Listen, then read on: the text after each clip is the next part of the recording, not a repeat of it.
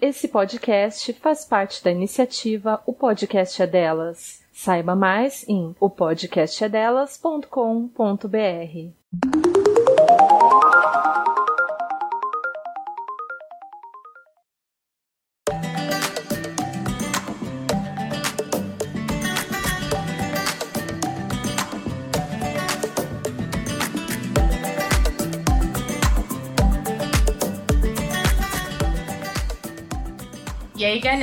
sou a Fernanda Braga. Eu sou a Helena Veríssimo. E você está estando Segura Essa Barra, um podcast sobre polidense.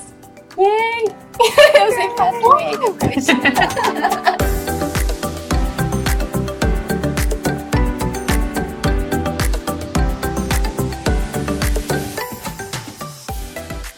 Então, galera, hoje a gente tá com uma pessoa muito especial. A gente sempre tá com pessoas especiais, na verdade, né? Todo mundo a gente é tá em estado só com pessoas especiais atualmente. Sim.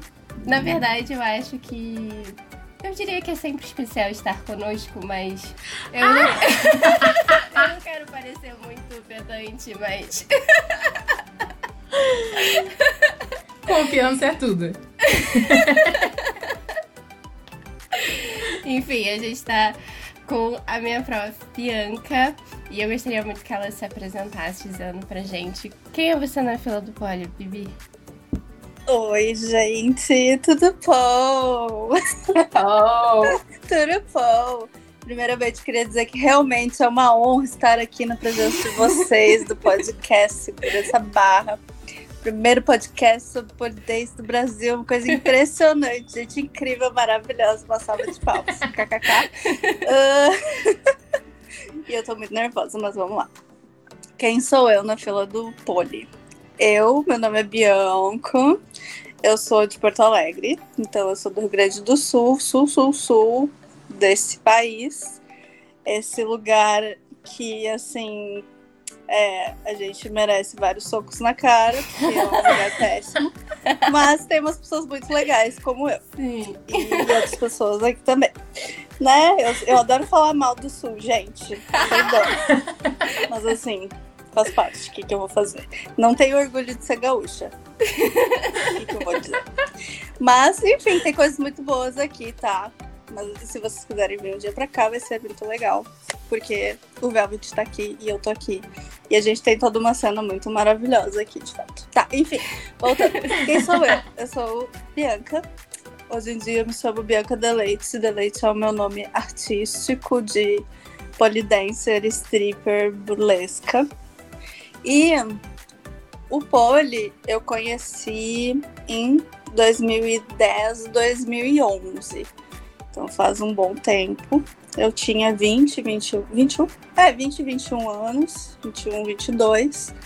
Tava na faculdade e eu conheci pelo YouTube, porque como estávamos dizendo antes, eu sou uma, uma millennial, sou muito conectada nas interredes, nas internets.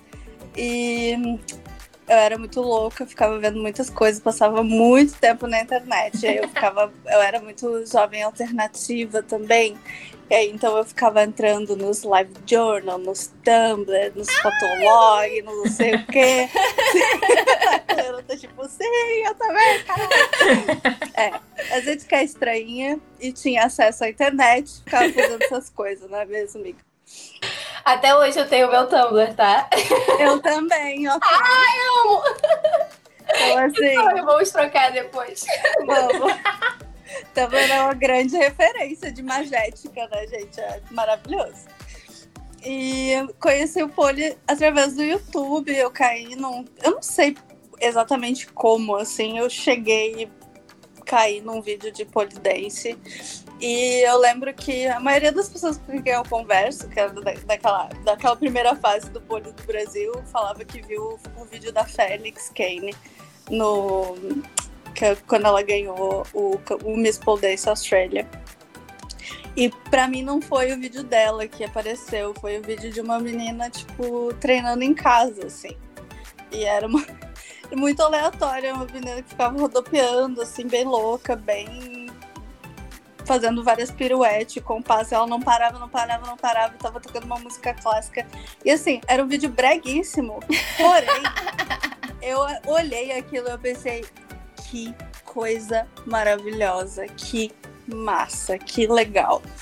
E porque eu, enfim, eu fiquei meio apaixonada pelo visual, assim, pela maneira como ela se movimentava. E aí eu comecei a pesquisar, né, vídeo relacionado, YouTube, polidense, tarará. E aí comecei a ver as coisas mais realmente acrobáticas e tal. E eu pensei, nossa, é uma coisa muito completa, gente. Eu tô, ach tô achando incrível isso, né? Porque a pessoa dança, de fato, tipo, dá pra dançar, dá pra sensualizar, dá pra dançar mais, tipo, livre. E dá pra fazer uns bagulho muito louco, ficar de cabeça para baixo, pendurado, dá pra subir, dá pra descer, dá pra girar. É um negócio assim incrível. E aí me tocou aquela, aquela parte de mim, assim, que eu fiz ginástica rítmica dos 9 aos 12 anos. Foram três anos da minha infância, da minha pré-adolescência ali que eu fiz ginástica rítmica, competi e tal. Foi bem breve. Gente, que legal, mas... eu fiz também. Fez também? Aham. Uhum. Ai, Mas fiz bem menos tempo, não competi nem nada. Foi assim, um breve momento da vida. Mas assim, de brinks. Como é que foi pra ti? Foi bom fazer? Cara, foi muito legal, foi muito legal. Era uma época. Mas foi assim, bem. Bem pouca coisa mesmo. Fiz algumas apresentações, mas assim, bem mais pro lado da dança do que pro lado da ginástica mesmo. Mas assim, sensacional. Sim, é, eu tive uma, uma relação de muito amor com a ginástica rítmica quando eu comecei. Porque até então eu gostava, eu era uma criança que gostava muito de dançar, assim, mas, né? Enfim, acho que é uma coisa natural, assim. Sempre gostei de me movimentar, mas nunca tive muito apreço por esporte, assim. Nunca foi uma coisa que me chamou muito atenção. E a ginástica rítmica não era balé, porque eu também não. Da balé nunca me chamou atenção. Sempre foi uma coisa meio tipo, ai, que coisa brega, sabe? Eu sempre achei. Eu, criança, achava balé muito brega, aquelas músicas clássicas, aquele tutu, eu odiava rosa, odiava saia. Não gostava de nada disso. Então, para mim, não era interessante. Eu gostava de olhar as Olimpíadas quando eu era pequena e eu gostava da ginástica olímpica, na real. Porque as meninas eram muito fortes, foda, elas faziam os trampolim, voavam, eu ficava tipo, ah, isso é legal. Isso aí eu gostaria de fazer. Acabou acontecendo que abriu na frente do meu colégio de, de ensino fundamental, num clube que tinha bem na frente, assim mesmo, uma professora de um um que a gente chama aqui do, de Grêmio Náutico, que é essas associações de clube, né, de esporte e tal. Ela abriu uma turma de ginástica rítmica ali naquele clube para tipo para as crianças do colégio, assim. Ela pegou aquele público, então não era não era um eu não era de um clube, não era uma coisa assim super chique, mesmo porque eu não tinha dinheiro para isso. Mas assim, foi muito legal, foi uma experiência muito massa. E ali eu desenvolvi um apreço, assim, por mexer meu corpo. Mas no momento que dos 12 aos 12 eu parei e aí eu nunca mais fiz nada. Aí eu fiquei tipo assim, zero atividades físicas, só ia pras baladinhas dançar, bem louca. É, e nunca consegui entrar em nada. Tipo, eu tinha muita vergonha eu não era uma, uma pessoa. Eu não sou uma pessoa, eu sou uma pessoa meio tímida, assim, para entrar em lugares que eu não conheço ninguém ou que eu não tô à vontade. Então, para mim, entrar, tipo, numa escola de dança seria uma coisa muito assustadora, assim. Nunca me, nem me, me animava essa ideia, assim. E aí, ali naquela época dos 20, 21, eu fiquei, tá, tô cansada de não fazer nada. Eu acho que eu quero voltar a explorar essa minha, o meu corpo de outras formas. E eu comecei a pesquisar e comecei a olhar bastante coisas de dança e tal, mas ao mesmo tempo, de novo, eu não, não conseguia me sentir à vontade de entrar numa aula de jazz, sabe?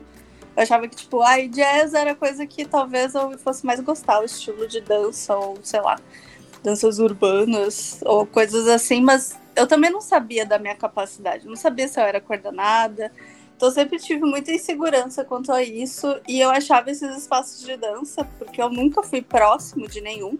Tipo, não tinha em colégio, não tinha, nunca realmente entrei nesse universo da dança, que é um universo, né? Tipo, depois que tu conhece a galera da dança, tipo, é um universo da galera da dança. É, eu, enfim, não, não me senti à vontade, assim. Mas aí eu fui buscando e busquei, ui, busquei a coisa do pole e fiquei apaixonada quando vi os vídeos. porque eu pensei, bom, eu posso dançar e eu posso fazer as acrobacias muito parecidas com coisas que eu fazia quando eu era da ginástica rítmica. Tipo, aquilo me marcou muito. Eu pensei, nossa, quanta possibilidade, sabe? É uma coisa que eu achei incrível, assim. Mas aí não tinha pole no Brasil. Tipo, tinha em São Paulo, eu acho. E aqui em Porto Alegre não tinha ainda. Tinha, tipo, em São Paulo, Curitiba, eu acho, com a Grazi. E só. Sei lá, se tinha três professoras de pole no Brasil inteiro, era muito. Quando eu pesquisei a primeira vez. E eu pensei, pô, não é o momento, né? Não sei nem como começar essa porra. Foda-se, deixa pra lá. E aí, um tempo depois, meses assim depois, eu voltei a pesquisar porque eu ainda estava muito quieta. Porque eu tentei ir pra academia e eu odiei. Eu paguei três meses e fiz uma semana. E eu pensei que bosta essa merda. É a história de todo mundo. Não é? É a mesma história, a história que eu ouço da maioria das minhas alunas também. Tipo, e aí, de novo, eu voltei. Aí eu procurei até ginástica rítmica para adulto, gente. Tipo assim, porque ah, era algo que pelo menos eu tinha uma familiaridade, sabe? Sim. Pensei, pelo menos eu não vou me sentir tão escrota começando isso. Porque eu já tenho uma noção de como é que é a didática, a dinâmica das aulas e tal, né? E tinha uma turma num clube, mas é, era muito caro também. Eu fiquei tipo, bah, não vai, não vou rolar. E as minhas amigas não queriam fazer aula de dança comigo, então não conseguia arrastar elas pra nenhuma aula de, nem, nem de jazz, nem de rock, nem porra nenhuma. Eu fiquei, bom, beleza. Aí uh, eu e a minha amiga a gente tinha visto vídeos de pole, ela, eu tinha passado pra ela, tipo, olha que coisa maravilhosa, amiga, pelo amor de Deus, fazer! e ela ficou, meu Deus do céu, e não tem aqui. E a gente ficou, meu Deus, guria, vamos fazer, a gente precisa fazer. e aí não tinha, mas aí ela procurou outra vez, depois, mais adiante, uns meses depois, e achou um estúdio em Porto Alegre, tipo, recente aberto, fazer um mês, dois meses. E a gente, tipo, é nesse momento! Vamos lá! E desde então, meninas, eu não parei. Eu pisei dentro daquele estúdio e eu não parei nunca mais. E foi em 2011, em setembro, outubro. Mais ou menos por agora, assim. Mas o, o tipo de, de estúdio era poliesporte ou era mais dançadinho, não sei. Só isso dá pano pra banco. Porque assim, naquela época não existia poliesporte. Uhum. Naquela época não existia poliesporte. Não existia nem o conceito poliesporte. Uhum. Existia polidense. E o polidense era dançar, fazer as acrobacias, é, era tudo, tudo junto misturado e tinha bastante a pegada do sensual. Tipo assim, uma atividade física sensual, onde você se conecta com o seu feminino. Era mais ou menos essa o. Tipo, a marca do pole, assim. Era assim que as pessoas enxergavam, além de enxergar do tipo, ah, tá, tu é puta, tu é stripper, tá fazendo isso pra, tipo, ter um trabalho, sabe? tipo, também era, era um estigma né, que rolava naquela época, porque era bem menos conhecido. Mas você vai pegar todo mundo que começou mais ou menos ali, em 2010, 2009, 2010, 2011, era tudo polidense, não tinha polispot. Isso aí foi inventado depois. depois não, mas foi depois. É, realmente, tipo, o termo polisport entrou depois. Veio, veio introduzido pela ISPF, enfim. E aí começou a se propagar essa ideia do, pole como uma prática desportiva, né? Que o que, que é SPF? É SPF. SPF é o ai, International Tarará Chururu Chareri. é exatamente isso. Mas enfim, do pole. É, é, uma organização mundial que resolveu é, promover o pole como uma prática esportiva. Então, é uma mulher da, da Inglaterra que resolveu se juntar com mais uma, umas galeras ali e, tipo, resolveu fazer um código de arbitragem, resolveu fazer umas regras para, tipo, é, promover campeonatos no mundo e poder divulgar o pole como esporte mesmo, assim, tipo, com regras, pontuação, tarará, tudo isso. É, eles começaram a criar para, tipo, enfim, fazer com que as pessoas vissem o pole como esporte e aquele papo de entrar nas Olimpíadas. E através disso, o, inclusive o Brasil tem um, uma participação bem cedo nesse rolê, assim. Tipo, galera do início da, da história do pole no Brasil, é, a maioria é, vinha da educação física e já veio bastante com essa ideia, assim, do tipo, não, isso é um esporte, tipo, a gente tem que ser levado a sério, tarará, todo aquele discurso, né? Então, desde, desde lá, tipo, se concomitou que existia poliesporte. Aí virou duas coisas diferentes. Virou polidense e poliesporte. Então, o estúdio que eu comecei era polidense. Inclusive, o nome do estúdio é High Hills. Ele ainda existe. É o primeiro estúdio daqui de Porto Alegre. E era bem focado em, tipo, dança mesmo porque a, a dona do estúdio era da dança de salão, então ela não, não veio do esporte, ela veio da dança de salão. Então ela tinha uma outra pegada e eu tenho muita sorte de ter começado nesse lugar, porque eu não passei por diversos traumas que muita gente passou de Sim. entrar nos estúdios de poliesporte. Assim, que a gente ouve umas histórias bizarras. Tive muita sorte mesmo. Aqui, e aqui a gente sempre teve essa era o, o, o, foi o primeiro estúdio, foi o único por, sei lá, dois anos, desde que eu comecei, 2011. Aí em 2013, 2012, 2013, é, começou a surgir outros espaços, mas também, tipo, era a Gigi, vocês conhecem a Gigi provavelmente, né? A Gigi do circo, né? Tem a outra pegada também. Não é tão, tipo, esporte, mas artístico, tem toda a questão da, da criatividade e tal. E, e a Letícia Teles, a Su, todo mundo aqui de Porto Alegre era uma galera mais associada com o polidense mesmo, assim, né? Enfim, e aí eu comecei ali em 2011 e não parei desde então. Fiquei fazendo os polidense da vida até agora.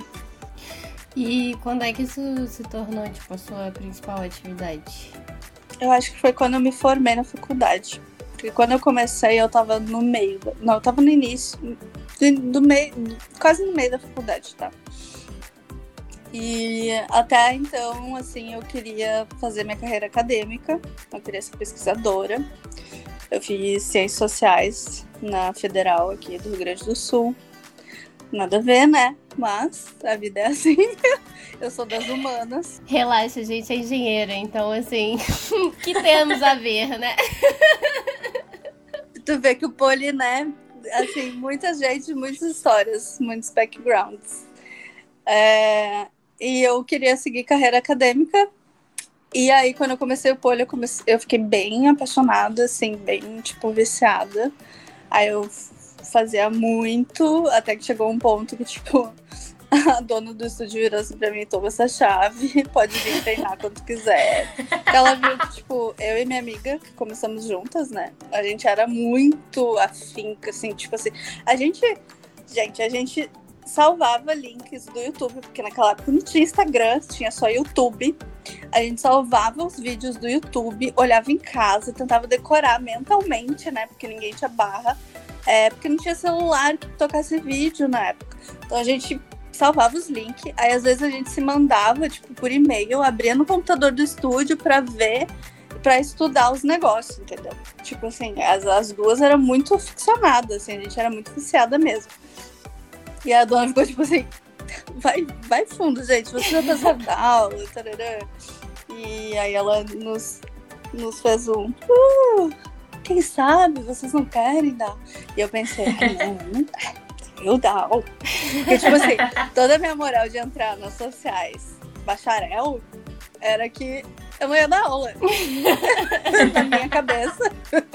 Eu, tipo assim, não, eu, professora? Nunca. Na minha vida, credo. e, mas, tipo, o pole foi tão transformador nesse sentido que se tornou uma possibilidade. Tipo, foi ali que eu vi que, bom, quem sabe, vamos tentar, né? Tipo, tô aqui. Eu, eu me sinto segura do que eu sei, eu, eu sinto que eu estudo bastante, eu sinto que eu entendo, eu sinto que eu consigo explicar, vamos vendo, né? E então, em 2013, eu comecei a dar aula no estúdio. Fui pegando aos pouquinhos algumas turmas. Isso foi dois anos depois de você entrar? É, foi em 2012, 2013, assim, acho que foi no final de 2012 eu peguei algumas turmas. E aí em 2013 eu já comecei a dar mais aulas, assim, de fato. E aí comecei a ser prof. E nossa, eu passava muitas. E aí eu tinha bolsa na faculdade, então, tipo assim, bolsa de iniciação científica. Aí eu dava aula de vôlei e ainda ia pra aula da faculdade de noite, que eu fazia noturno na, na federal. Então era muito louco, eu saía às 8 da manhã de casa e voltava às 11 da noite, assim. E eu passava horas no estúdio, gente, horas, porque eu não queria sair, entendeu? Tudo que eu queria fazer era estudar pole, e dançar pole, e ensinar pole. E eu era muito obcecada, assim, de fato. E é tanto que eu lembro muito claramente de virar, assim, pra minha, pra minha professora da bolsa, né, do núcleo que eu, que eu estudava do tipo assim, eu acho que eu vou trocar pra dança. e ela assim, tu tá louca? Você tem mais dois anos de sociais, Bianca. O que, que tu quer trocando de curso agora? Termina isso, não sei o que, tarará. Eu fiquei, mas eu não gosto, não quero mais, eu quero dançar, eu quero aprender a dançar, eu quero aprender a ensinar as pessoas a dançar. Tipo, eu não sentia mais paixão nas sociais, mesmo porque eu estava dentro de um núcleo que, assim, não era um assunto que me despertava, assim, grandes amores, sabe? Aí no último ano das ciências sociais que eu entrei numas cadeiras que eu fiquei, ah, isso eu gostaria de estudar de fato. Mas aí eu já tava no fim, aí eu já tava, tipo, viciado em pole. e aí eu pensei, ah, não, Tipo, eu vou terminar essa faculdade só pra dizer que eu terminei a faculdade. Porque eu gosto muito das sociais, eu realmente acho incrível, eu adoro estudar sociologia, antropologia, tipo, são assuntos que eu sou apaixonada, filosofia. E mas só pra dizer, tipo assim, beleza, eu concluí essa etapa da minha vida, não vou abandonar no meio, vamos lá, termina isso aqui pra tua família ficar feliz né? Que a gente nem vai ter colação de grau, me neguei a pagar festa de, de formatura, não teve, a gente fez formatura em gabinete e tirou umas fotinhas, foi isso aí. E aí eu já tava totalmente, tipo, dando várias aulas de pole na, no estúdio, bem assim, focadona no negócio. É isso, eu nem sei mais o que você tinha me perguntar. Ela era sobre como você virou professora. Mas. Eu também não lembro. E aí, como é que. Como é que surgiu o Velvet? Sim. Gente, o Velvet surgiu em, no final de 2016. É, e a gente abriu no primeiro dia do ano de 2017. Eu e a minha sócia, Carol. A Carol é dona do bar aqui em Porto Alegre, chamado Von Cheese. E quando ela abriu o bar, é um bar de inspiração burlesca.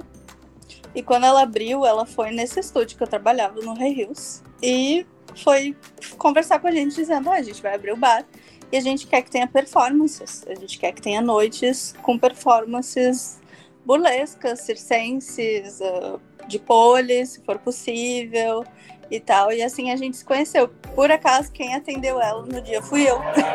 Não foi a dona do estúdio. fui eu, e aí eu conversei com ela e a gente se deu super bem de início, assim. E aí a gente virou, tipo, faixa. E aí a gente começou a fazer noites lá no bar, de fato. Foi. Eu organizava as noites, eu peguei mais essa, essa parte, essa frente. E, enfim, foi ali que eu comecei a dançar mais também, assim. E, e aí eu acabei virando bem próxima dela. E um dia, no final de 2016, eu tava tipo, ai, sabe o que eu penso, assim, abrir um estúdio, conversei com ela, né? Eu queria abrir um estúdio aqui no, no bairro, no mesmo bairro do bar, que é um bairro bem popular aqui de Porto Alegre, boêmio, da galera jovem. É perto do centro, é perto da universidade, todo, todo um rolê. Tipo, eu não sei que bairro é o equivalente no Rio. Assim. Não sei se tem também. Normalmente tem, né? Tipo, tem algum, assim. Tipo, em São Paulo seria Santa Cecília, sabe? São Santa Cecilers. Aqui são os Bonfiners. é, eu nem moro lá, mas eu gostava de circular, onde, tipo, galera entrava, saía, fazia os rolês na rua, nos bar, enfim. Tipo, a adolescência acontece mais ou menos naquela região também. Então eu já conhecia de antes, né? De tomar bebida na sarjeta também. Enfim. A gente bebe em qualquer lugar aqui no Rio, na verdade. É, eu ia falar que parecia, talvez, o máximo que se aproxima é a Lapa, talvez, mas É, tem em todos os lugares esse rolê. Sim. É, tipo, a Lapa, eu, eu, eu faço mais paralelo aqui com a Cidade Baixa, que é uma coisa mais, tipo, galera no meio da rua, meio fio mesmo, tomando bebida na, no, no meio da rua, né? Carros Mas a lá- Lapa também tem, também tem lugar, tipo assim, se você quiser ir pra um bar mais bonitinho, tem lugares. Tem, tem, é né? verdade. Mas realmente, assim, ela. Eu, eu gosto dela porque ela é democrática, entendeu? Se você quiser ficar no meio fio, tu pode, mas se você quiser gastar muito, você pode também. Então, eu acho ela pra tudo de bom. Ai, perfeito, né? Tipo, melhor opção. Tô cansada de tomar um drink aqui chique, eu vou beber. A cara de cachaça no meio da rua, rolar com, os- com a galera, tocar um violão, é, essas coisas. Bom, enfim. E ali é essa região. E aí eu comentei com ela, ah, se eu abrisse um estúdio, eu queria abrir aqui. Ela virou assim também, por que a gente não abre?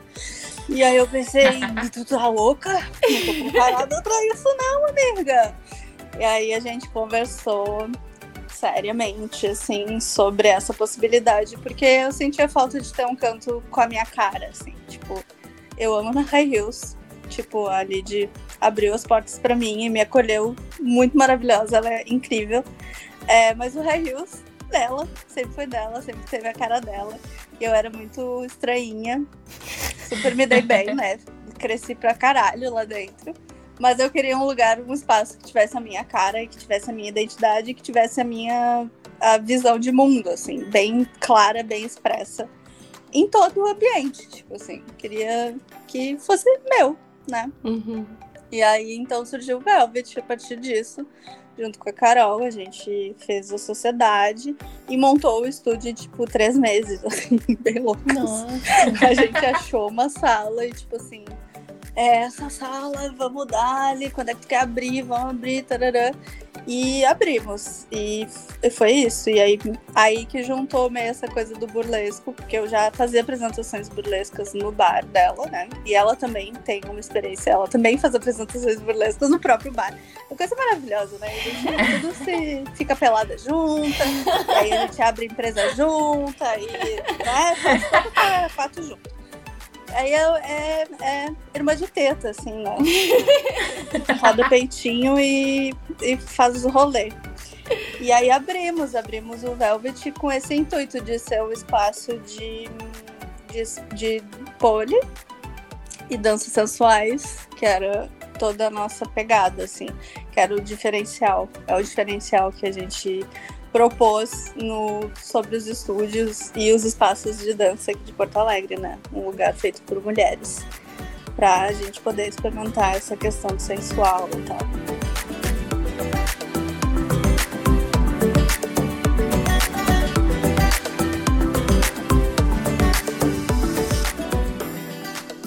Eu tinha duas coisas que eu fiquei curiosa agora, enquanto você tava falando. Uma delas é como surgiu o burlesco pra você. Sim. Olha, acho que é a mesma vibe do Poli, gente. Tipo assim, eu tava na internet, bem millennial, e aí eu vi as, as, as fotografias de fetiche, aí eu vi as fotografias das meninas burlescas, eu achava aquilo incrível, maravilhoso. Eu comecei a ver vídeos. E sempre me chamou muita atenção, assim. Mas é tipo assim, o que fazer, né? Tipo, como fazer? O que, o que que é isso? Como é que eu. Tipo, pra mim era muito surreal, assim. Principalmente o fato de me despir na frente dos outros. Porque uma coisa é eu dançar. dançar no pole, dançar contemporâneo, que eu dancei também, um, e fazer performances na rua, tipo, ok, já é um passo a mais, assim, mas o burlesco acessa outro, outro espaço mental, assim, que para mim era muito, tipo, legal, não sei como fazer isso, mas sempre foi uma coisa interessante, sempre foi uma coisa que eu gostei.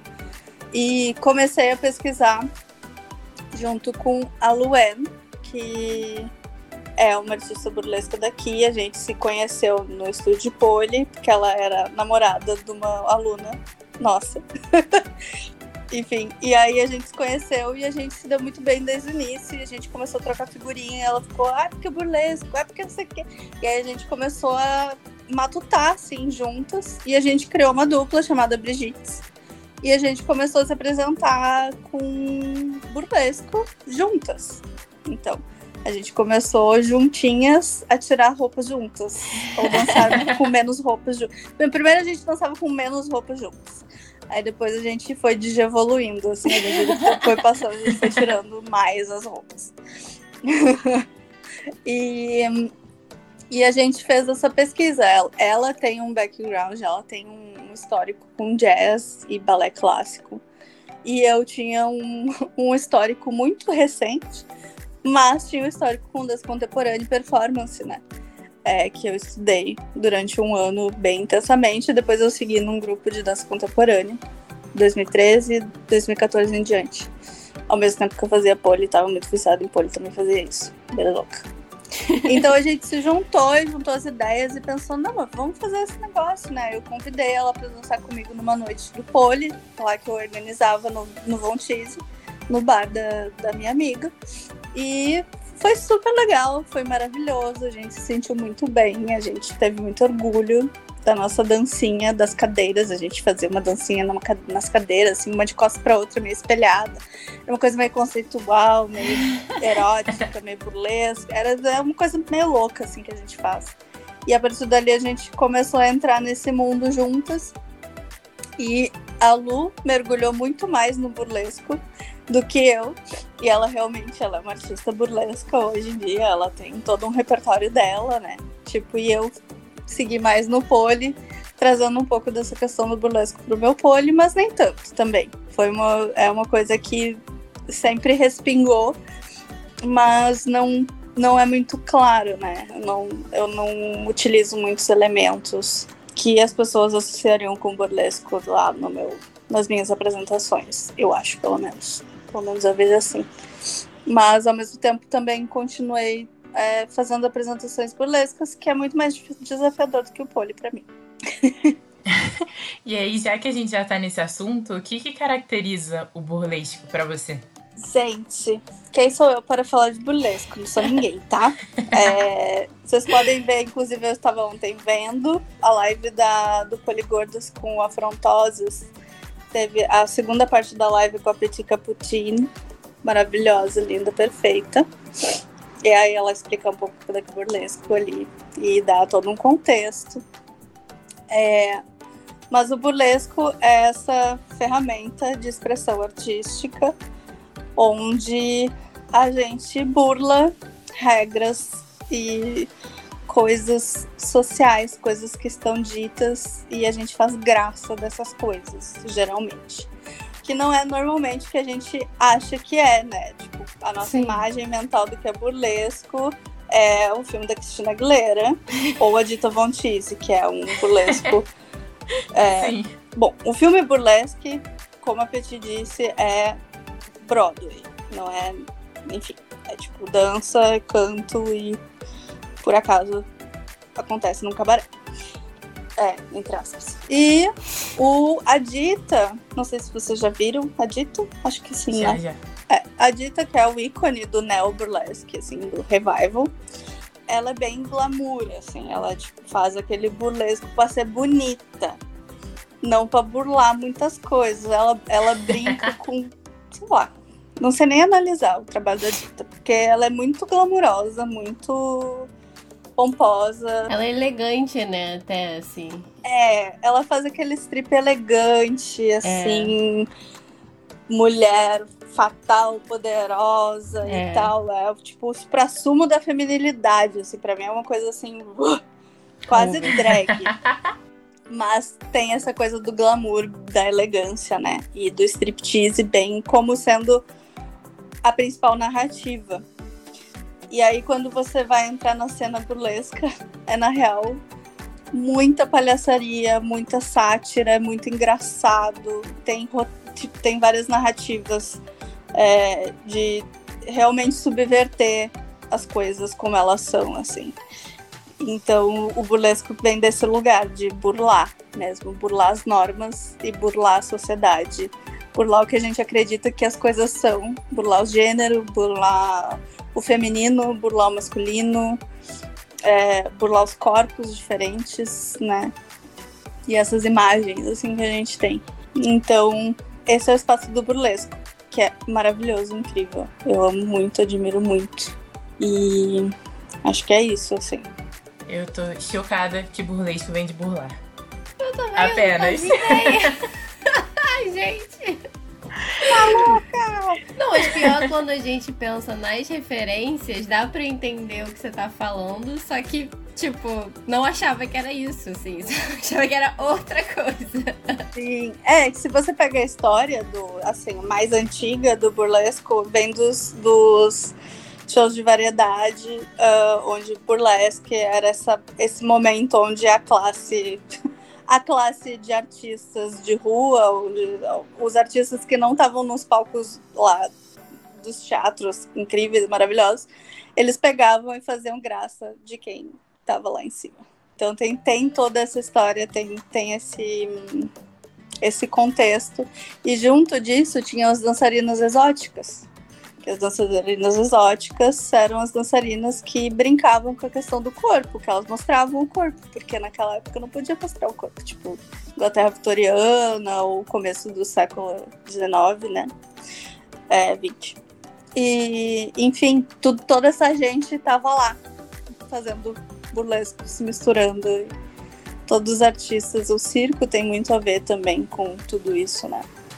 Enfim, e as strippers também, e o pole também. Por isso tá tudo junto, gente. Ai, muito legal. Eu não, não fazia a menor ideia e é interessante, né, também, porque aí você consegue. conse- É isso- é isso, né? Contar a história e entender mais da dança em si do que é hoje, assim. Eu acho que isso é super importante. Às vezes a gente, a gente passa por cima disso, né? Até nessa, até nessa, sempre essa treta aí de, ai, polidense, poliesporte, ou tipo, enfim, essas várias tretas que existem. Mas eu, eu acho que, assim, sei lá, pra mim, é porque eu acho que às vezes a gente esquece que, que dança é arte também, né? E pra mim a arte só faz sentido quando você coloca em um contexto, em uma história. Tipo, você, historicamente, de onde vem isso aqui que a gente tá fazendo e tal.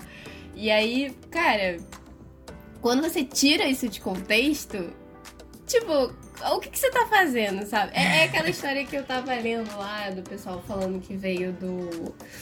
Do. Ai, como é que é o nome? Fala, Isso, do Malacambe. E, e você vê aquilo e você fala, tá, são pessoas em cima de um poste, mas o poste não tem. não é nem parecido com uma barra de Tem nada a ver com uma barra de polidense. Tipo, o negócio, ele, ele literalmente, tipo, vai aumentando.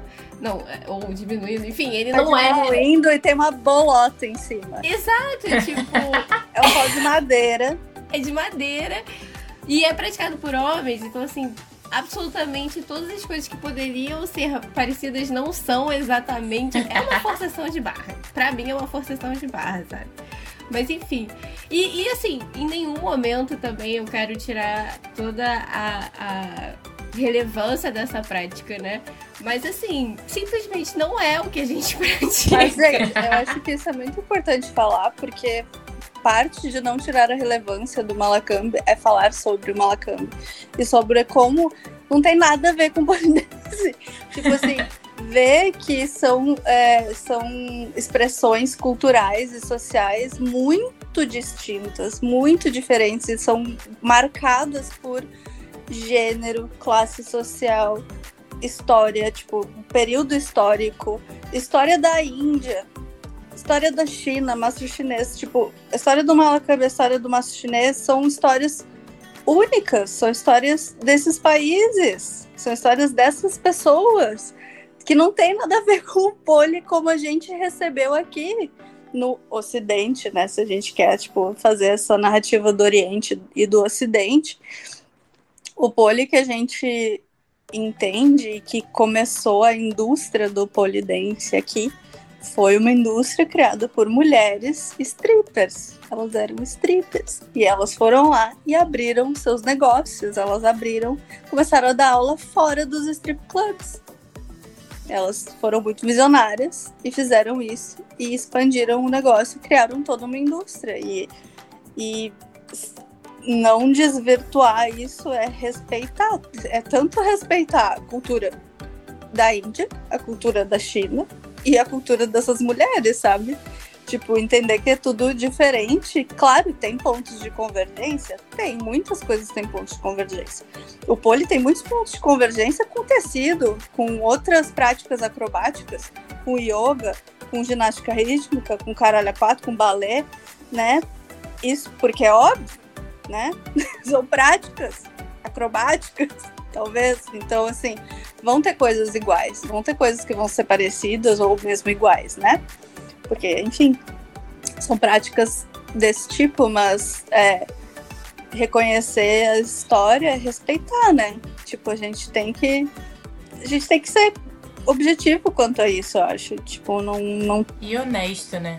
Exato, não tem porquê. Eu acho que também tem uma. Eu, eu não sei se vocês sentem isso, mas às vezes eu acho que existe uma necessidade muito grande de sempre olhar para quem foi a primeira pessoa que foi lá e fez o negócio. E, e, assim, sempre tem uma ideia de que o negócio foi feito há muitos e muitos anos atrás.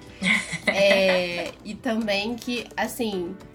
É, é, porque, sei lá, eu acho que é, é muito louco você pensar, mesmo enfim, o, o, o polidense hoje, é impossível você desvincular ele de outras práticas, porque os seres humanos são produtos do seu meio e das suas práticas. Então você chegar e falar que, sei lá, o striptease não tem absolutamente nada a ver com outras práticas de se tirar roupa, você tá sendo só equivocado, porque, né, assim, hoje em dia, ainda mais hoje em dia, em que a gente tem internet, que a gente tem, sabe, avião, que a gente pode ver as coisas é, praticamente em tempo real, sabe? Então, é, o que, o que a gente cria hoje não. Cara, não é, não é do nada, né? Assim, nada é do nada. As coisas vão evoluindo e tal. E aí eu não acho justo de chegar, ai não, porque é, é, o, o, o, original foi não sei aonde, foi na China e tal. Tipo, por exemplo, aqui nem a história do macarrão. Os chineses faziam macarrão muito antes que os italianos. É verdade. Mas se você chegar e falar que macarrão chinês é a mesma coisa que macarrão italiano, vou te dar um tabefe, porque não é a mesma coisa, né? tipo, a relação é diferente, o, o, formato, o gosto. Então, assim, é, tudo é macarrão? É macarrão. Mas é uma forçação de barra você falar que é o mesmo macarrão, entendeu? Não é o mesmo, né, gente? Não tem como ser. Tipo, é impossível ser. Exatamente sociedades completamente diferentes, por pessoas diferentes, com ingredientes diferentes. Pode ser que tenham coisas parecidas, de novo, várias, vários. É, tem aquela teoria, eu não sei o nome dessa teoria, tá? Mas tem essa teoria de que várias coisas aconteceram mais ou menos ao mesmo tempo ao redor do mundo, é, simultaneamente. E, enfim, tem toda a questão da colonização, né? Do império, tarará, tem, tem, tem a história é uma coisa, a história e a sociedade é um estudo muito complexo. As pessoas levam muito menos a sério do que elas deveriam levar, para não falar merda. então, assim, tem que ter contexto. O que tu falou é muito verdade. Tem que estar tá muito bem contextualizado as coisas. Não é tipo associação livre, não é tipo assim, ah, é isso, eu pego um pouco disso, isso aqui, mas eu não sei de fato se tem realmente um ponto onde as duas coisas conversaram na história. Se eu não tenho provas concretas que, tipo, o Poli veio do Malacambe, como é que eu. Tipo, como é que tu faz essa afirmação sem provas históricas, sem fato histórico? Eu acho que é uma ideia também que a história é linear, né? Então, que tipo, é uma história e ela é linear. Então, se o Malacambi surgiu antes e ele é meio parecido com o Poli, quer dizer que ele veio antes. Você fica, ah, como assim, né? Tipo, zero contexto, tá bom, então. Ok. E eu acho que passa um pouco também pela vontade de trazer legitimidade pro negócio. Como se só tivesse. Só se fosse legítimo. Só, como se só fosse legítimo se viesse de muito tempo, se viesse de uma cultura antiga, se fosse praticado dessa forma, e se não fosse sexualizado, e se não viesse de mulheres, e se não viesse de strippers e tal. É, tem essa questão. Assim, com certeza esse discurso foi. É, hoje em dia até a gente nem acha tanto ele. Eu, inclusive, fui atrás no site da ESPF lá para ver se eles ainda tinham esse textinho, porque foram eles que inventaram esse textinho é, na época e não tá lá mais. Então, assim, eles largaram essa bomba, as pessoas compraram essa história, compraram essa narrativa e começaram a reproduzir, sem realmente ter nenhum fato de que sustente né, essa, essa narrativa. Mas ela foi justamente criada para tentar trazer legitimidade pro poliesporte. Porque aí a diferença é essa, né? A diferença é que o poliesporte veio do Malacão. Aí tento nos distanciar, entendeu? É, tu, tu ainda cria um tipo de hierarquia, né? Porque aí a legitimação, ela só acontece por algumas vias dentro do status quo, dentro do que a gente entende do que, que é válido dentro da nossa sociedade, né? Que é uma prática masculina, que é uma prática milenar. E, ai, se for oriental, então melhor ainda, né?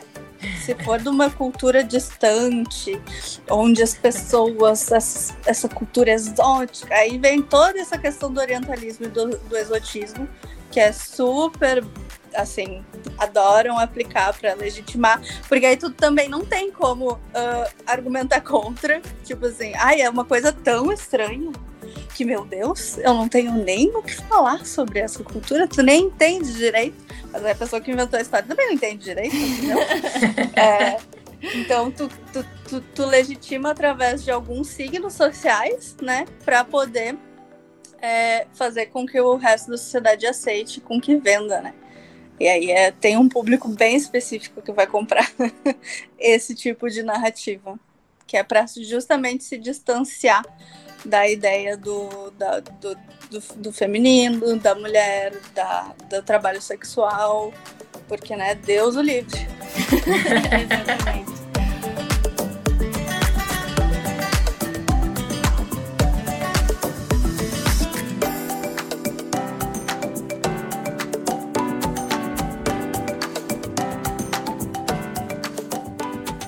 Bibs, eu vou mudar de assunto aqui, porque tem muitos assuntos.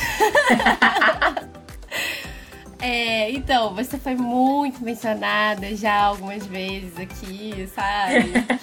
e uma das coisas que a gente mais gosta de mencionar é a questão do improviso.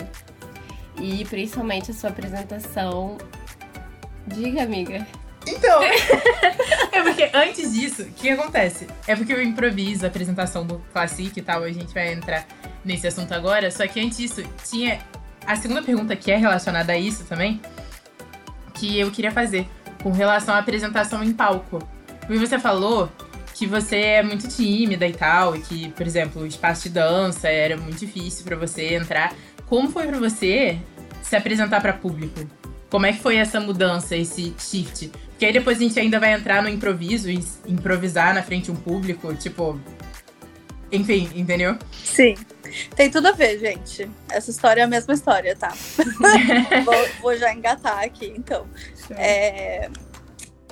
Quando, quando eu, eu decidi que eu ia, tipo, fazer pole na minha vida, assim, e, tipo, levar isso como uma carreira, né?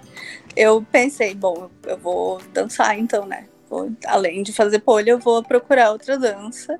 E eu entrei num projeto da Prefeitura de Porto Alegre que se chama Grupo Experimental de Dança, que é um projeto onde tu faz um, tipo, uma prova assim prática e tu tem a possibilidade de fazer aulas de dança o ano inteiro de graça. Então é um projeto muito massa que acontece aqui todo ano e que são 30 vagas, então é.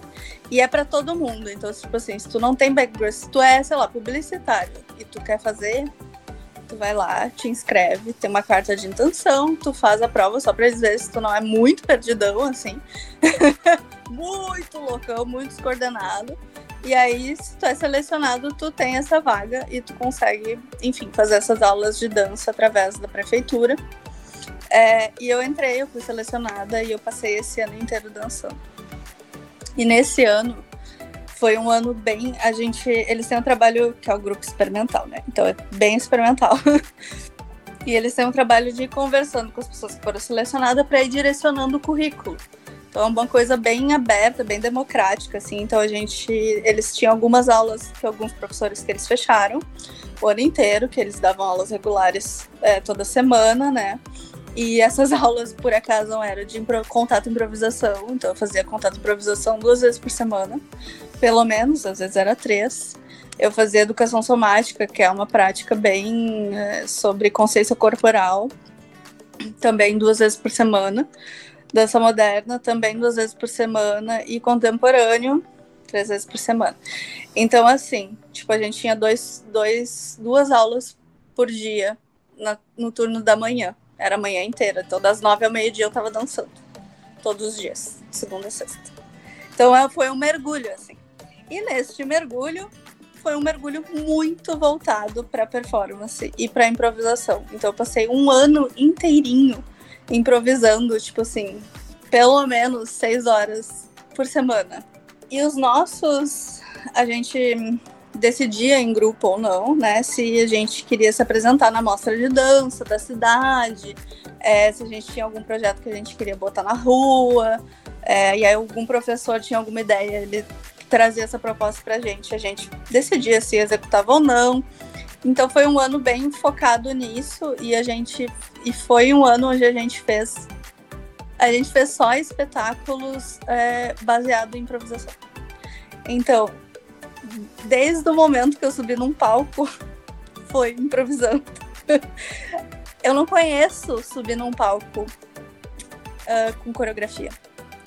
Para mim, isso é uma coisa muito desconfortável, muito mais desconfortável do que subir num palco improvisando porque eu não tinha nenhum contato com dança. Então, e esse foi o meu primeiro contato com dança mais, tipo, acadêmica, mais fechada, ou com performance, ou com é, apresentação em palco. E foi sempre assim, foi tipo com improvisos guiados. A gente tinha um roteiro e a gente seguia esse roteiro, cada um dentro da sua proposta e formava uma cena. Tipo, eram jogos de improvisação que a gente fazia ao vivo na hora e era o nosso, tipo, espetáculo, o nosso número era esse. Então, para mim, essa questão do improviso foi uma coisa que foi assim que eu dancei. Então, para mim, isso é super confortável. Ao contrário de quem já começa na dança, né? Quem já tem um histórico na dança, começa bem na contagem do tempo, é, passo aqui, tem essa técnica fechada, né? Eu não tinha isso. Dança, e dança contemporânea também é super amplo, assim, cada professor tem um estilo é, de, de técnica, de passos, de movimentações. A gente passou por vários professores diferentes. Então, essa formação que eu tive foi uma formação que me deu esse, esse, essa base. E essa é a base que eu atuei que eu transpus pro poli, pro meu poli, pro meu, meu estudo no poli e para os meus estudos de apresentação. Então, para mim, o, o, lugar do improviso é o lugar mais confortável. Então, se alguém me dá uma coreografia para fazer num palco, eu entro em pânico. Eu travo na mesma hora, porque eu me sinto presa. Porque eu não sinto confiança no meu movimento de executar como é o esperado. Quando a gente trabalha com improviso, a gente está trabalhando com risco o tempo inteiro. A gente está assumindo um risco de que talvez isso dê errado, mas não vai dar errado, porque não tem um certo. então tu vai caminhando, tu vai traçando esses caminhos e tu vai fazendo escolhas e tu vai arriscando e desde que tu esteja confiante naquilo que tu tá fazendo, não transparece pro público, né? Então a minha maneira de dançar e de me apresentar no palco é bem essa. Tipo assim, eu, eu, eu não que eu chegue no palco e ah, eu não sei o que eu vou fazer. Não. Existe um treino, eu treino. Eu treino improvisação, eu faço improvisação, eu, eu sigo algumas diretrizes e normalmente eu sigo um roteiro. Tipo, no Classic especi especificamente, eu sabia que eu ia começar na barra estática, que eu ia fazer uma sequência de giros ali, naquela primeira parte da música. Eu ia transicionar pelo chão até a barra giratória. Na barra giratória, como era um combo acrobático, eu treinei esse combo mesmo. Então eu fiz, mas deixei aberto algumas possibilidades de saída, porque eu não queria, tipo, uh, pensar do tipo, não, eu tenho que fazer esse movimento e aí eu tenho que sair virada para cá para poder passar pro próximo passo. Não. Eu pensei, não, eu vou fazer esse movimento, aquele movimento ali, e aí a maneira como eu sair e a maneira como eu parar no chão vai ser a maneira como eu vou seguir. Então eu pensei nisso, e aí eu parei no chão e eu pensei, não, agora eu vou trabalhar o, o chão de novo, não vou voltar para barra porque estava muito longe, ia demorar muito tempo. Eu pensei, ah, eu vou ficar aqui me esfregando no chão, né, vou fazer o que eu faço. E aí depois, no final, a minha última, minha última tarefa da apresentação era tirar o top.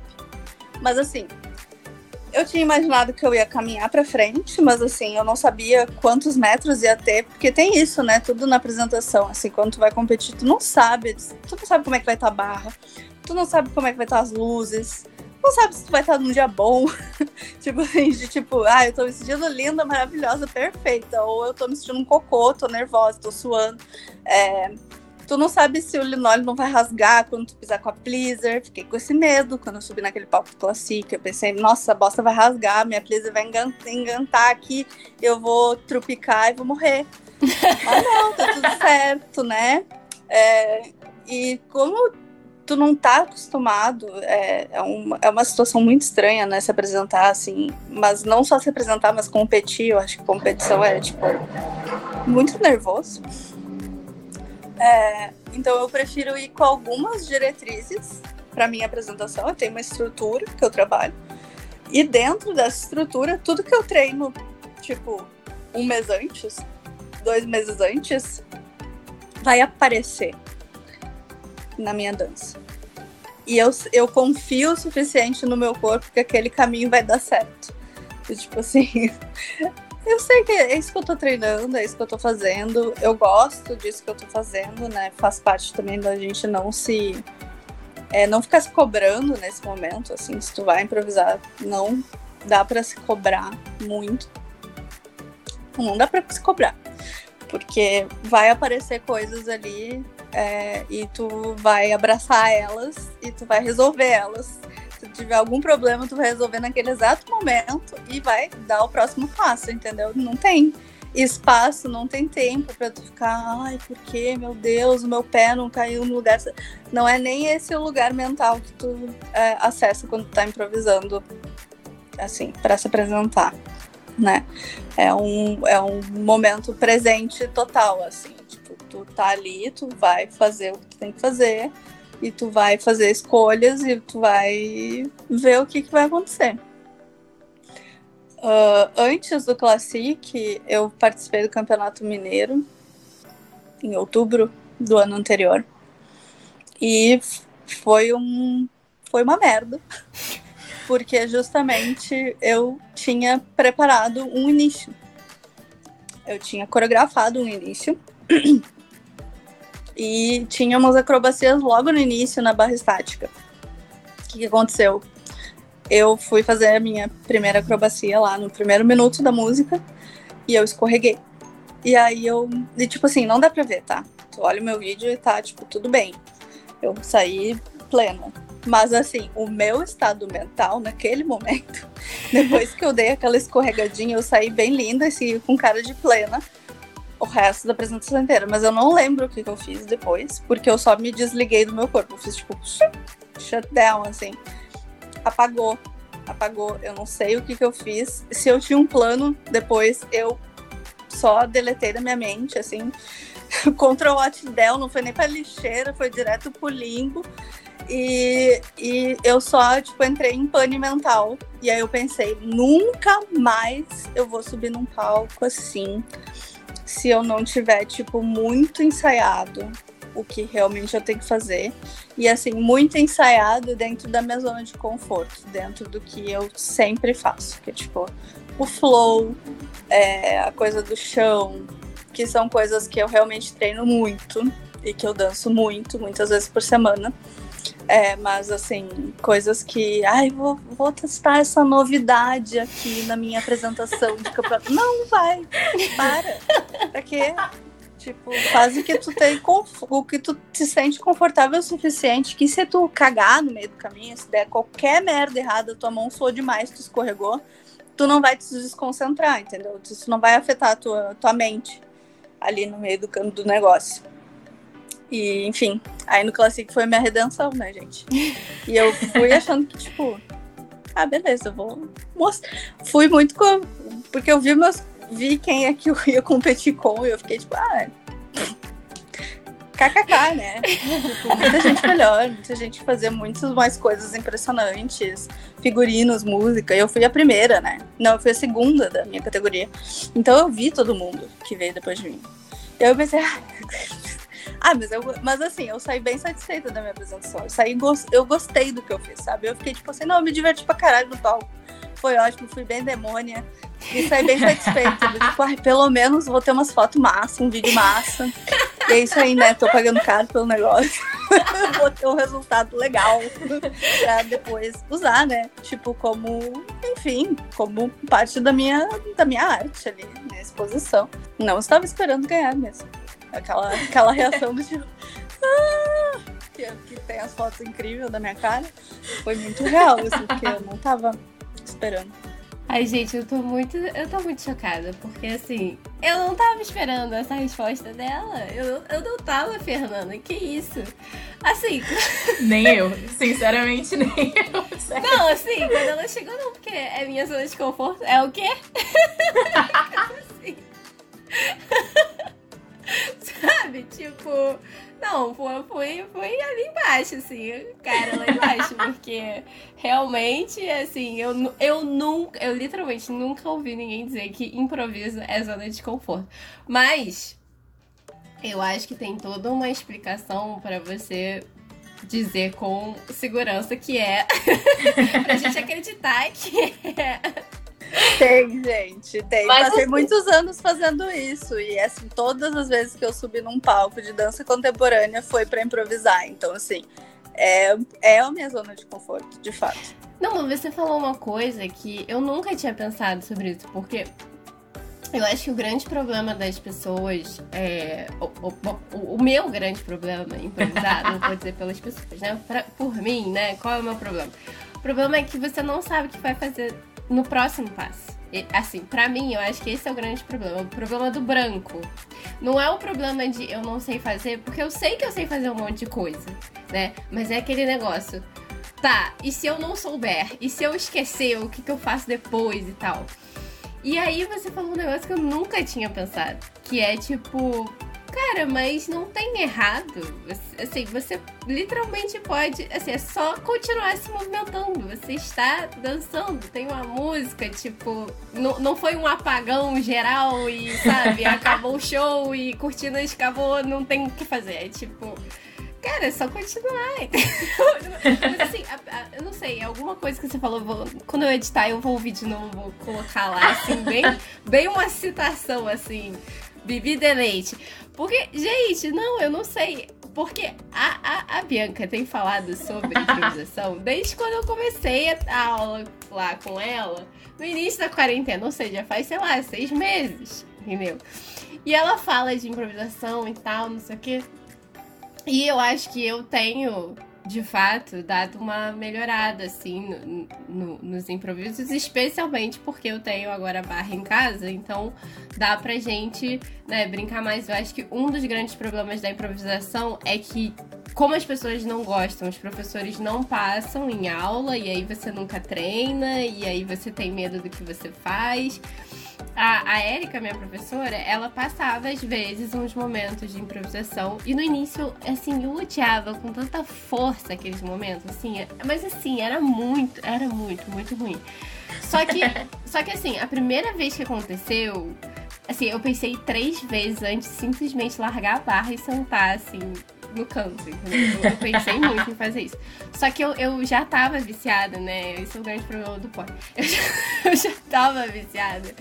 E aí eu falei assim. Não, eu vou, eu vou fazer porque eu não vou morrer, né? Aquela coisa, eu não vou morrer se eu fizer.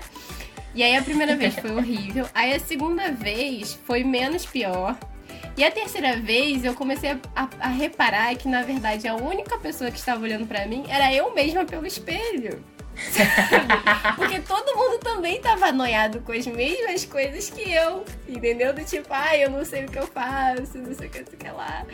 Então, a questão do, do, do, improviso, eu acho que, assim, eu, no pole, pelo menos, eu acho que. Primeiro tem a questão do espelho, né? Que ninguém gosta do espelho. Tem aquele vídeo também da Jujutsu falando do, do espelho e tal.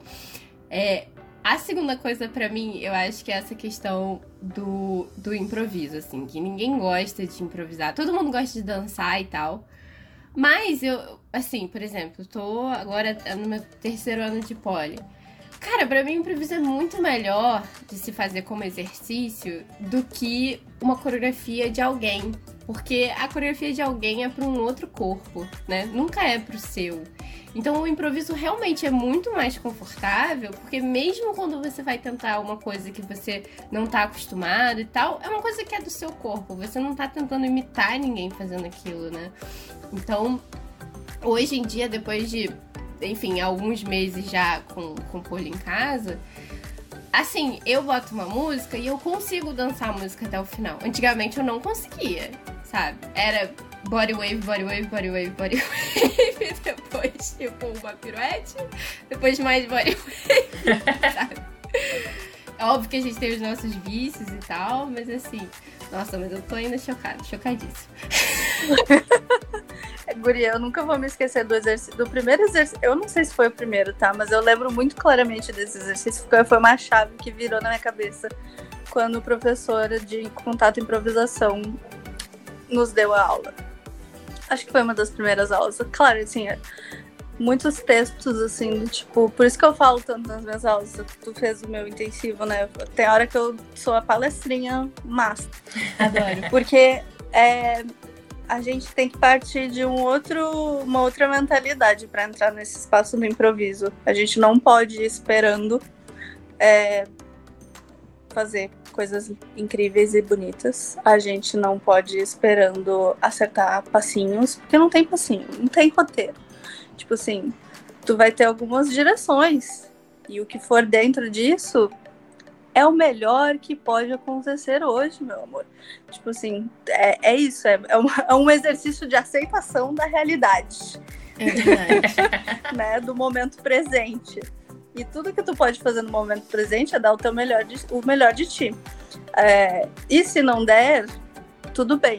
Então eu lembro muito claramente da primeira vez, do primeiro exercício que foi tipo assim, era, sei lá, 25 pessoas, tá? 30 pessoas dentro do, da sala ele botou todo mundo num canto e ele disse: Eu vou tocar uma música e eu quero quatro fileiras. E aí os colegas é, da primeira fileira vão dançar a extensão da sala inteira. E a única tarefa que a gente tem é não julgar o colega e o colega não julgar o outro. A gente vai observar os colegas e, e eu quero que vocês dancem sem se julgar, porque todo mundo que vai estar olhando vocês também não vai estar julgando vocês. É um momento para se divertir, é um momento de vocês é, explorarem e fizerem fazer o que vocês quiserem. Se vocês quiserem rolando de um lado pro outro, vocês rolam. Se vocês quiserem correr de um lado pro outro, vocês correm. É totalmente livre. Mas eu lembro muito claramente daquele momento onde 30 pessoas dentro de uma sala se olharam e fizeram esse acordo mútuo de tipo, ninguém vai se julgar. A gente vai olhar com carinho pro outro. A gente não vai é, olhar e apontar dedo e dizer, nossa, que ridículo, que merda. Porque eu acho que isso também dá, dá, dá uma tranquilidade, uma liberdade para tu realmente conseguir experimentar coisas fora do óbvio, fora da tua caixa. E às vezes é só, tipo, ficar pulando de um lado pro outro, bem louca, se jogar no chão, ficar parada, fazendo anjinho, tipo, meu, se essa é a tua vibe hoje, beleza é isso, sabe? Agora, pega essa porra desse anjinho e faz com convicção esse anjinho no chão, entendeu? Faz como se fosse a última dança da tua vida. A porra do anjinho no chão.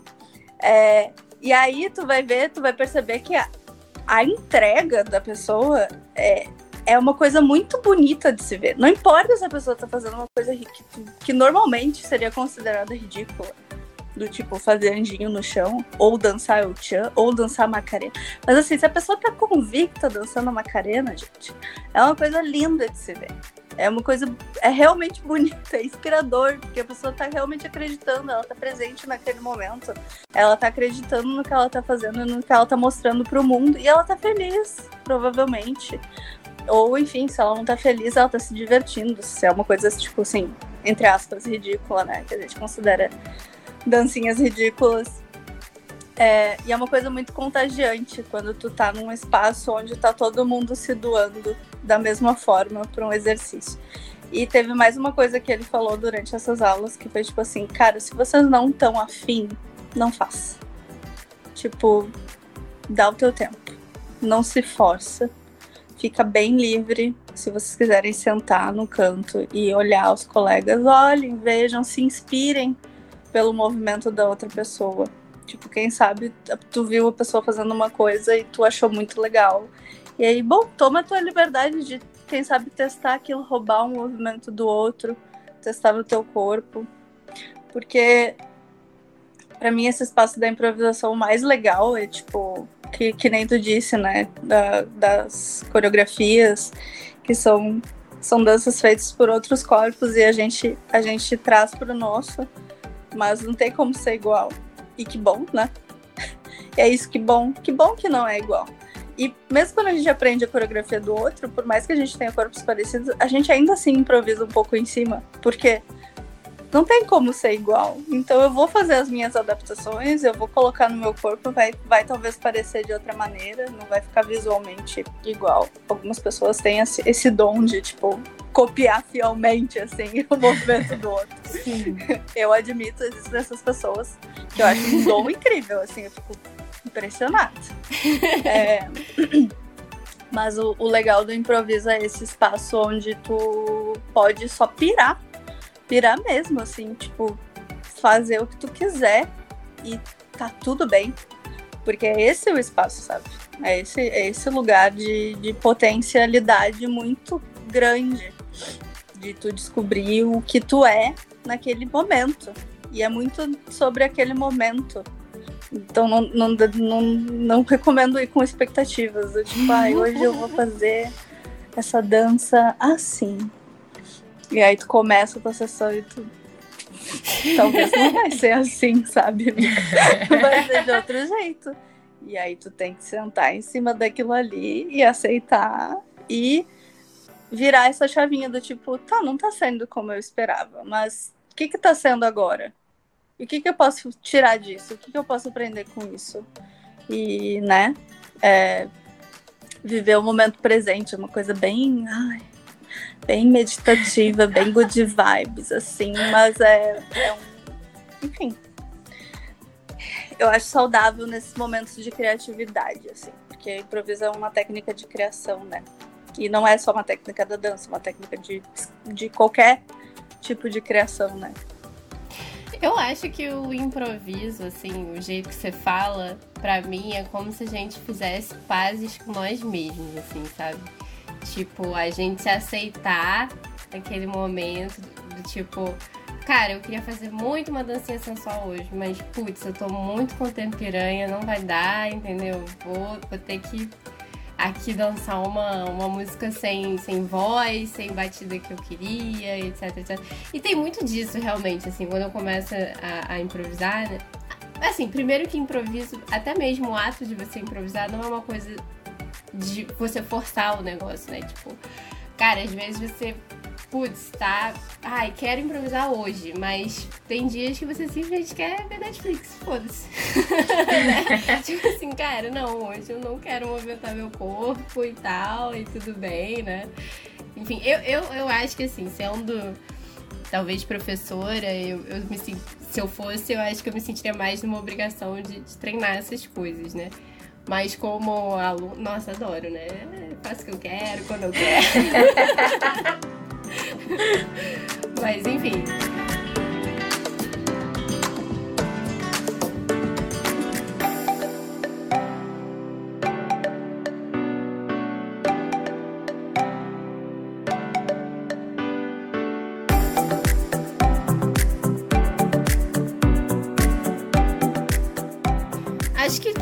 Só uma, um tópico que a gente queria perguntar.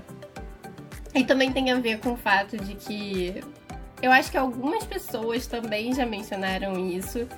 Que a gente queria saber a sua relação com o seu corpo, como é que ele mudou em relação ao pólio e tal. Mas principalmente porque eu acho que muitas pessoas é, falam, mencionam você como uma pessoa que não é gorda, mas também não é padrão. E que, tipo, eu, eu mesma acho que já falei isso no, em algum episódio.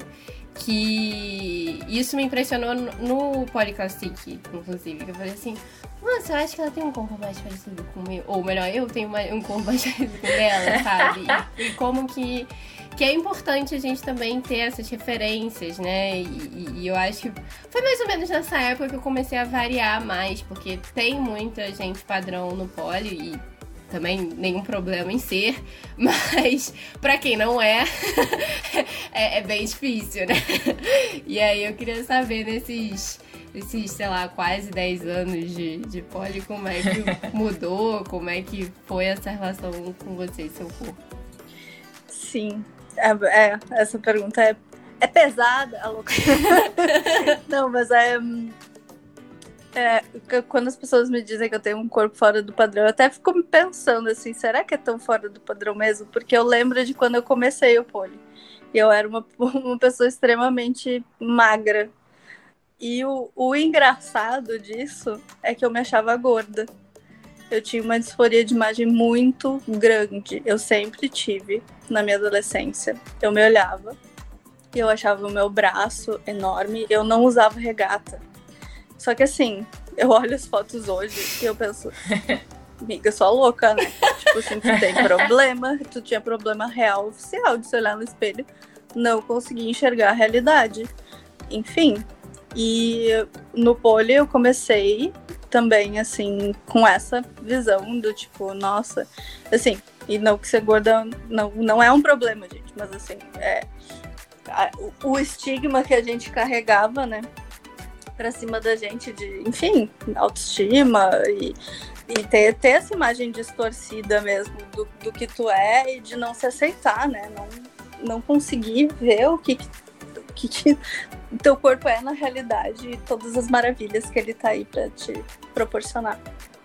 E um, foi bem com essa relação do pole que eu comecei a ser feliz com a minha aparência, assim, porque não é que eu não gostava de mim, eu gostava, mas eu sempre achei defeito, pressão estética, né? Aquela coisa que todo mundo sofre. É, mas foi com o pole que eu mudei um pouco essa mentalidade do tipo.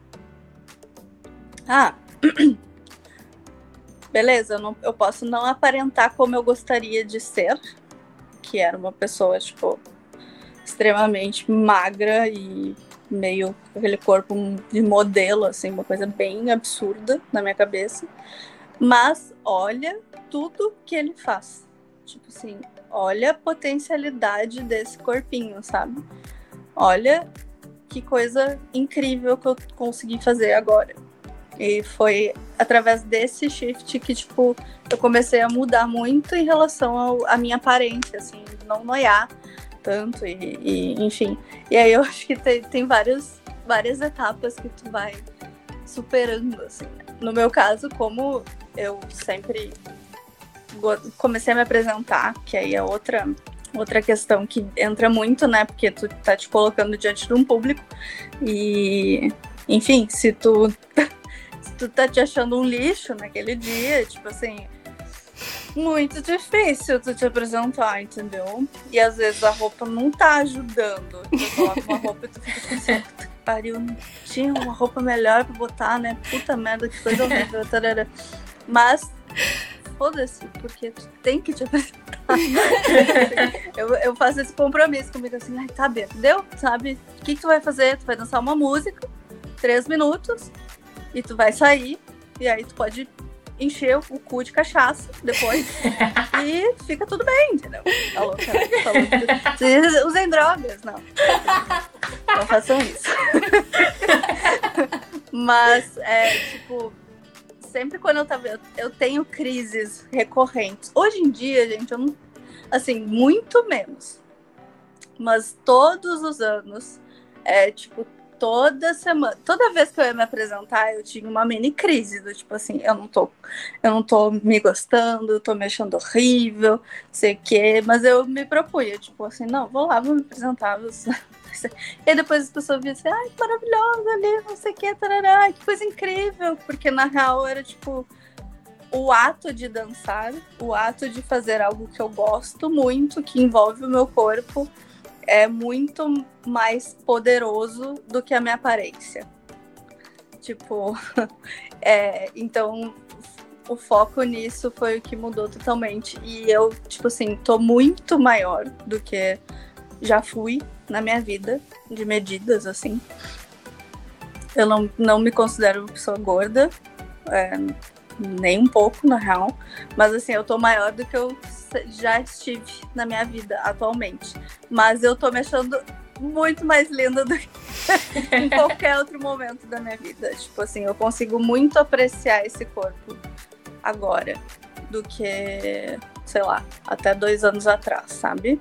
Eu acho, eu consigo ver a beleza dele e as minhas crises normalmente hoje em dia não tem mais a ver com a minha aparência ou com o que eu esperava que eu estivesse medindo, ou enfim, o quão a minha bunda tá enorme, gigante, porque agora eu acho ela maravilhosa. É, mas, ou minha barriga, que sempre foi uma coisa que me incomodou. Mas o, a potencialidade do, de, de, de ser capaz de fazer coisas fisicamente, assim. Eu acho que a régua muda um pouco, né? Tipo, tu, tu desfoca da aparência, mas, tipo assim, uh, eu sempre fui bem. Eu sempre dei muita aula, sempre treinei bastante, assim. E nunca foi maromba, porque não é, não é. Meu físico não é esse. Tipo, eu não consigo desenvolver musculatura. Tipo, não, ela não aparece muito mais camadas de gordura por cima, assim, né? Sou uma grande gostosa. Mas, é, tipo, ai, não, não ter fôlego pra dançar uma música inteira me pega. Tipo, isso é uma coisa que me dá um. Ui! Agora eu tô me sentindo mal, porque eu não tô conseguindo dançar música inteira, gente. Tá, tá dando ruim. Mas tudo é coisa que se recupera, né? Não é uma coisa de. Enfim. É uma coisa que a gente tem um pouco mais de controle, assim, de não, sei lá, não se julgar tanto. E realmente, assim, eu acho que eu tô muito mais feliz com o meu corpo hoje em dia do que quando eu comecei o pole. Que eu tinha uma, uma visão completamente distorcida de quem eu queria ser e de quem eu era. E do meu próprio corpo, que eu, tipo, o que eu almejava eu nunca ia conseguir ter porque a gente tem uma imagem muito distorcida do ideal, né? E, é, e, e, quando a gente conhece o nosso próprio corpo, a gente entende até que ponto a gente chega, ou até que para onde ele vai e como é que os nossos ossos estão organizados e se o meu quadril é mais largo, ele vai ser mais largo sempre, porque o meu, meu minha estatura óssea é assim, dessa maneira. Eu não tenho muito o que fazer, entendeu? Não vou fazer, não vou raspar o osso, não vou tirar costela. Eu nunca, nunca fui essa pessoa assim do tipo, ai, faz cirurgia plástica.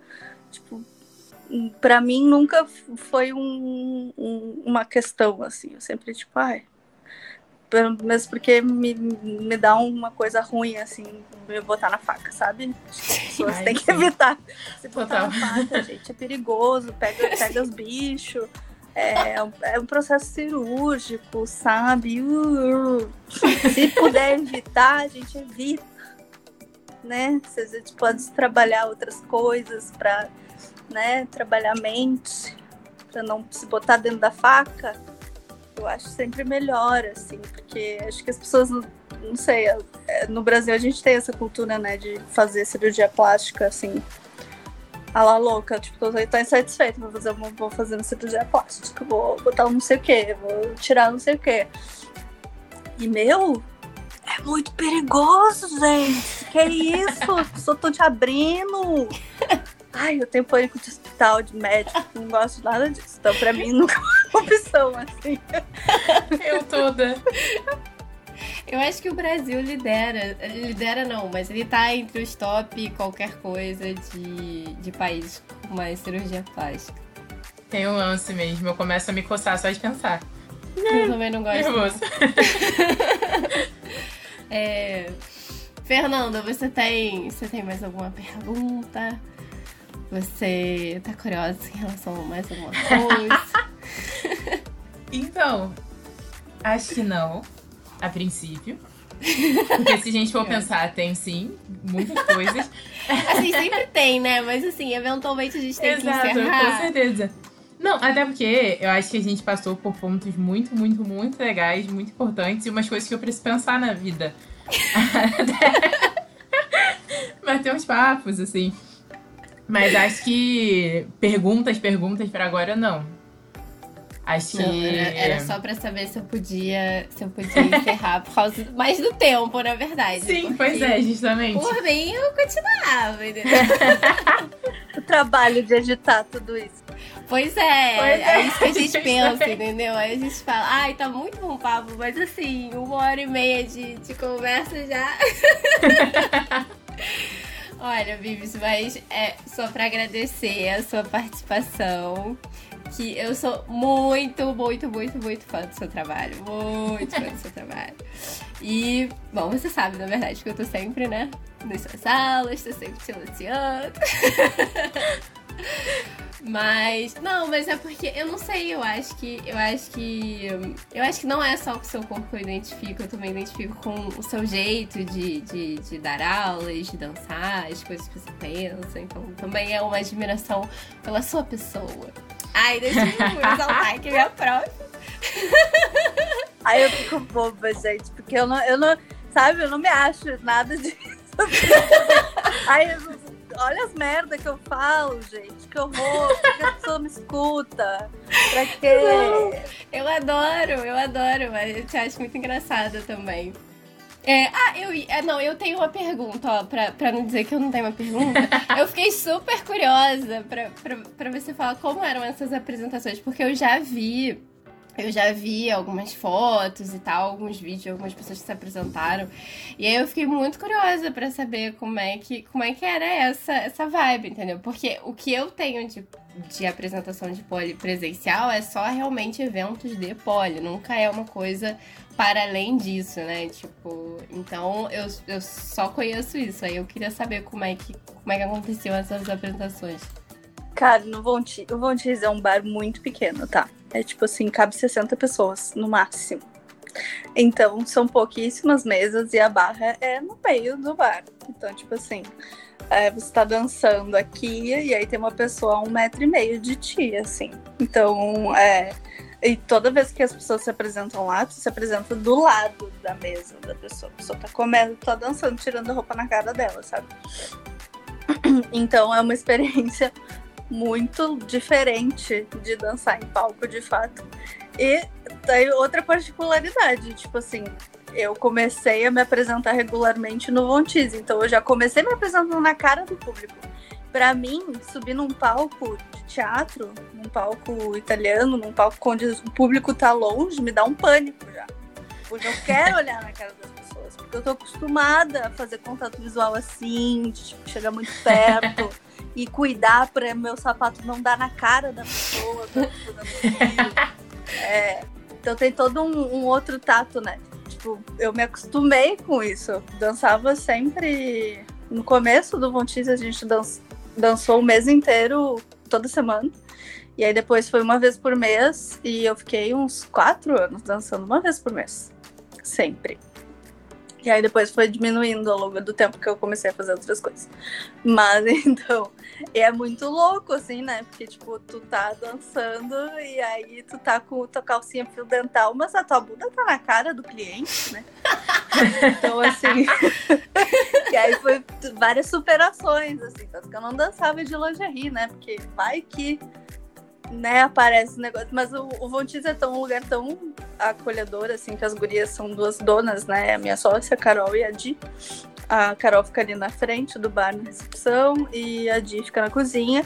E é um lugar tão acolhedor, tão querido, assim, que, tipo, tu se sente super segura para dançar lá na cara do público. Tipo, tu sabe que qualquer treta que der, raramente tem, já teve vezes que deu treta, assim, tipo, gente sem noção. É, a gente já expulsou, já quicou, gente, lá de dentro, tipo assim, ó, esse cara tá incomodando. Carol só vira do tipo, o senhor pode se retirar.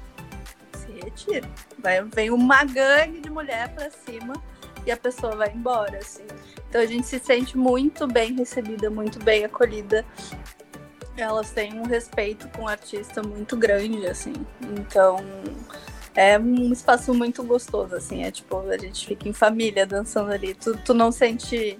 Tu não te sente intimidada pelo público, sabe? Tu se sente como as pessoas estão realmente apreciando aquilo que está sendo mostrado. Ao contrário de outros lugares. Tem outros lugares que tu apresenta e tu, tu vê que as pessoas estão rindo da tua cara. E aí tu fica tipo, putz que merda, eu quero que acabe logo. não, vou dizer não, vou dizer, tu sente tipo assim, tu faz contato com o público e não. E às vezes até quando as pessoas tá com vergonha, assim, do tipo, ai, não consegue olhar direito, sabe? E aí tu acha fofinho, tu acha engraçado, porque, né, tá ali, vai fazer o quê? Vai fugir? Não vai. Vai continuar sentado ali, porque nem tem pra onde fugir, não tem espaço. Subir pelas paredes? Não dá. Ai, que maravilhoso, gente, porque eu, eu, eu cheguei, eu acho se não me engano, que eu comecei, eu vi primeiro o Instagram é, do bar antes de ver o Instagram do Velvet. Então, assim, eu ficava assim, cara, mas que bar maneiro que tem um, um pole Gente, e tem eu tô muito curiosa, eu quero muito ir. Porque, é, porque lá, assim, aqui no Rio a gente tem, bom, a gente tinha, agora eu não sei mais onde é que vai parar. é, a gente tinha uma, uma boate que que tinha um, um, um pole, mas o espaço era bem pequeno, assim, para dançar e tal. É, e não era, era assim, pra divertir a galera, mas não tinha, não era específico para isso. E era um lugar mais de baladinha mesmo, né? Não era bar. Ah, então não, é outra, é vibe. outra vibe, né? Tipo, o bar. Exatamente. O bar são os artistas que organizam a noite, né? Tem algumas noites que são as gurias que organizam, que são as donas. Elas têm umas ideias malucas, elas colocam em prática, porque é o bar delas, elas fazem o que elas querem. então elas fazem umas ideias muito maravilhosas, assim. É, mas se tu tem, se tu é artista e tu tem uma proposta que tu acha que tem a ver com o bar, tu pode simplesmente ir lá conversar com elas e se elas curtirem, acontece e todo o cover vai pro artista. Nossa, que legal. Então é uma parceria, é um espaço muito especial, assim, da cidade, de fato. Quando elas abriram foi um, uma revolução. Tanto que a cena burlesca de Porto Alegre cresceu ali dentro. Assim. Elas que organizam o festival burlesco daqui. É, então a gente tá tudo dentro da mesma comunidade. Ai, gente, muito legal. Eu quero logo que acabe essa pandemia pra gente poder dar umas viajadas. Eu já tô aqui planejando a minha viagem pra Porto Alegre. gente, mas é isso. Eu vou me despedir pela segunda vez. Eu sempre faço isso, é ridículo. Eu começo. Ai, então, muito obrigada. Ai, mas eu tenho uma segunda pergunta. Não, mas Só dessa uma vez coisinha. é, sério. é, olha, Bianca Bibs Prof. É, muito obrigada por participar. A gente adorou a conversa. Bom, eu adoro todas as conversas, mas adorei essa também. E, enfim, provavelmente em algum momento a gente vai te chamar de novo. Aguarde. Nossa, sabe o que eu queria? Eu queria te chamar pra conversar sobre a história do Poli. Vamos! Porque a gente começou. Esse foi um episódio que pediram pra gente fazer. E quando a gente começou a conversar aqui, eu falei, gente, tô amando. É, É isso. acho que Sensacional. Acho que dava, hein? acho que dava. Mas enfim. Eu adoro. Eu andei pesquisando bastante sobre isso. Nos Ah, então é tempos. isso que a gente precisa, cara. É isso. É isso. Bom, Obrigada. Um beijo. Faltou uma coisa, faltou uma coisa. ai Ai, meu Deus. Pessoas que você indica. Faltou. Ah, é, normalmente a gente pede indicações. A gente fala cinco, mas não precisa ser cinco pessoas, não. Pode ser menos. A gente geralmente indica perfis no Instagram. Hum, não estou preparado pra isso, mas deixa eu pensar. É, a gente é horrível, né? Desculpa. Ai, tem tanta, tanta, né? Tanta pessoa maravilhosa. Fica difícil. Pode ser, pode ser pessoas que você citou, que tem a ver com o que a gente falou. Não precisa ser tipo, ai, top 5 Instagrams. Não, não é isso. É tipo. São, Ai, tipo, se eu pensar pessoas. top 5, 5 mais, 5 tudo. Ahn, deixa eu pensar. Gente, tem uma menina que eu tô apaixonada, que é a Kutsuka. Ela nem é daqui, ela nem é do Brasil. É. Mas vou, vou recomendar. Depois eu mando o arroba pra vocês. Ela é incrível, ela posta só improvisos. E ela é da. Eu não lembro de onde ela é. Não lembro, mas ela é maravilhosa.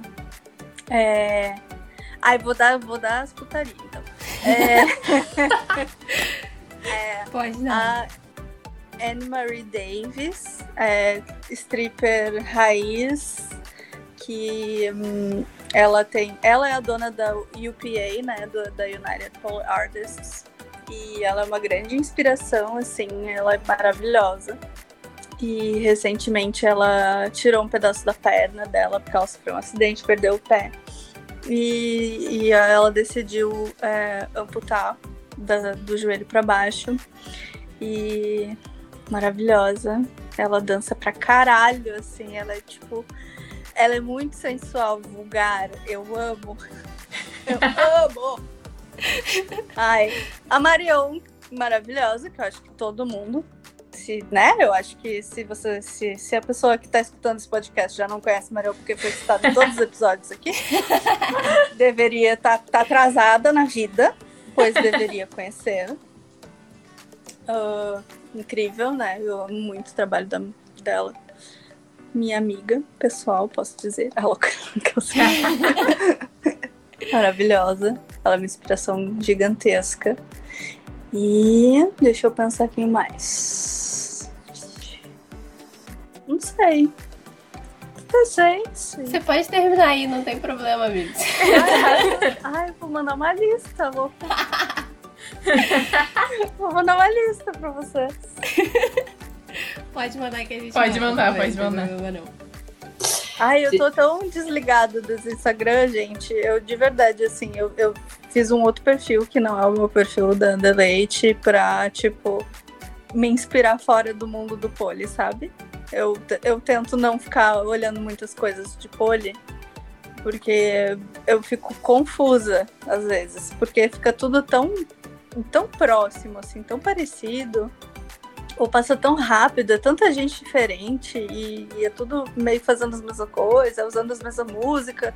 Eu fico confusa e aí eu fiz outro perfil onde eu sigo só coisas de fotografia, de filme, de artistas, de ilustração e coisas pra me inspirar.